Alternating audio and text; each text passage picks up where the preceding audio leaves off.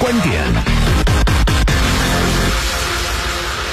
那么这个时间呢，分享一篇啊，是在联合早报上的一篇评论文章，那么叫做《特朗普的最后希望》，作者是南京的媒体人刘真。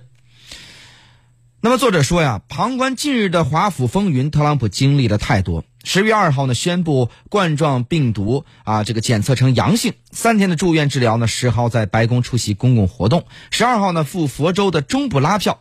支持者认为他是上演王者归来，反对者认为这不过是皇帝的新衣。穿着这片眼花缭乱的资讯森林，可看得出啊，这位七十四岁的老者为了连任，正在使出浑身解数。首先呢，是从这个墨菲定律。那么。什么墨菲定律呢？就是啊，不是讲的墨菲小麦的定律啊，是如果事情有变坏的可能，不管这种可能性有多小，它总会发生，这叫墨菲定律。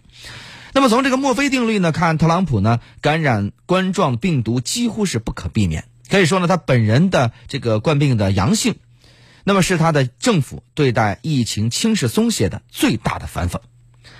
最新的一期《时代周刊》就指出啊，过去当特朗普看到工作人员戴口罩，他会做鬼脸。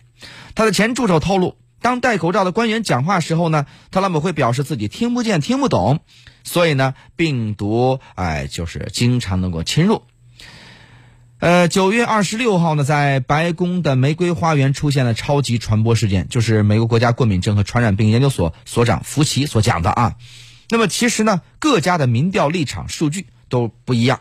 从目前一个基本事实来看，拜登高啊，特朗普低。那么路透呢，包括伊普索十月四号的民调指呢，拜登的优势已经扩大至十个百分点。面对如此不利的民调，特朗普显然是把宝压在了这个辩论上。作为前真人秀明星，又是表演型人格的他，对于自己的辩才呀啊有强烈的信心。渴望在一场面对面的短兵相接中呢，高歌猛进，击溃拜登。准备原定于十月十五号的第二场总统候选人辩论，大概是他匆匆出院的动力所在。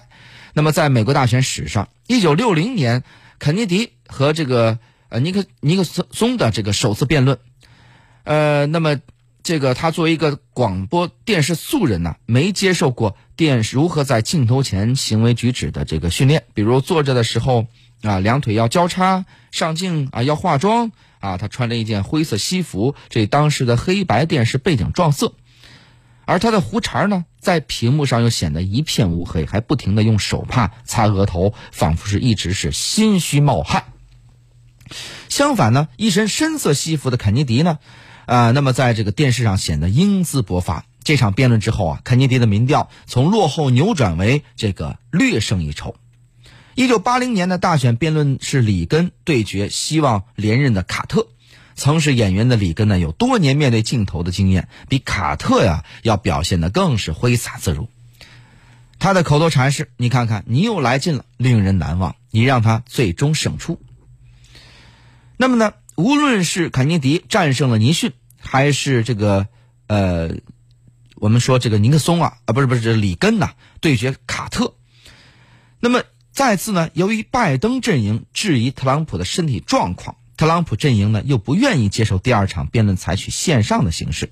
十月九号呢，美国总统辩论委员会宣布取消原定于十五号举行的第二场的总统候选人的辩论，委员会将专注于筹备十月二十二号的最后一场辩论。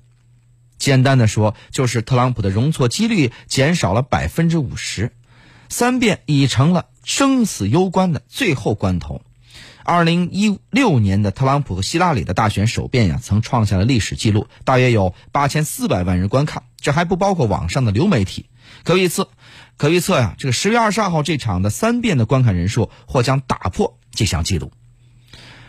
展望第三次辩论，看点是双方谁可以抓住对方的要害论点，把复杂的政治问题简单化、口号化、符号化，出现一两个可以被电视剪辑不断播放的高光时刻。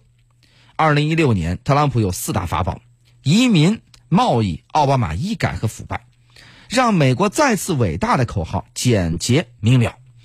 现在呢，他有的是执这个执政的包袱，还包括他自己在内的七百六十万人感染这个病毒，二十一点三万人死亡的巨大阴影。最后呢，拜登在选前需高度警惕感染这个新冠病毒，在繁忙的竞选活动和自身保护中啊找到平衡，避免事态极度的复杂化。那么对特朗普而言呢，第三场辩论呢是希望之春还是失望之冬，等待时间揭晓。如果他三辩之后仍困兽犹斗、剑走偏锋，那么此后的八天或将是中美关系最惊涛骇浪的八天了。好，私家车看天下，我是谢飞。这个时段就这样了，我们稍事休息，稍后继续。您正在收听的是私家车。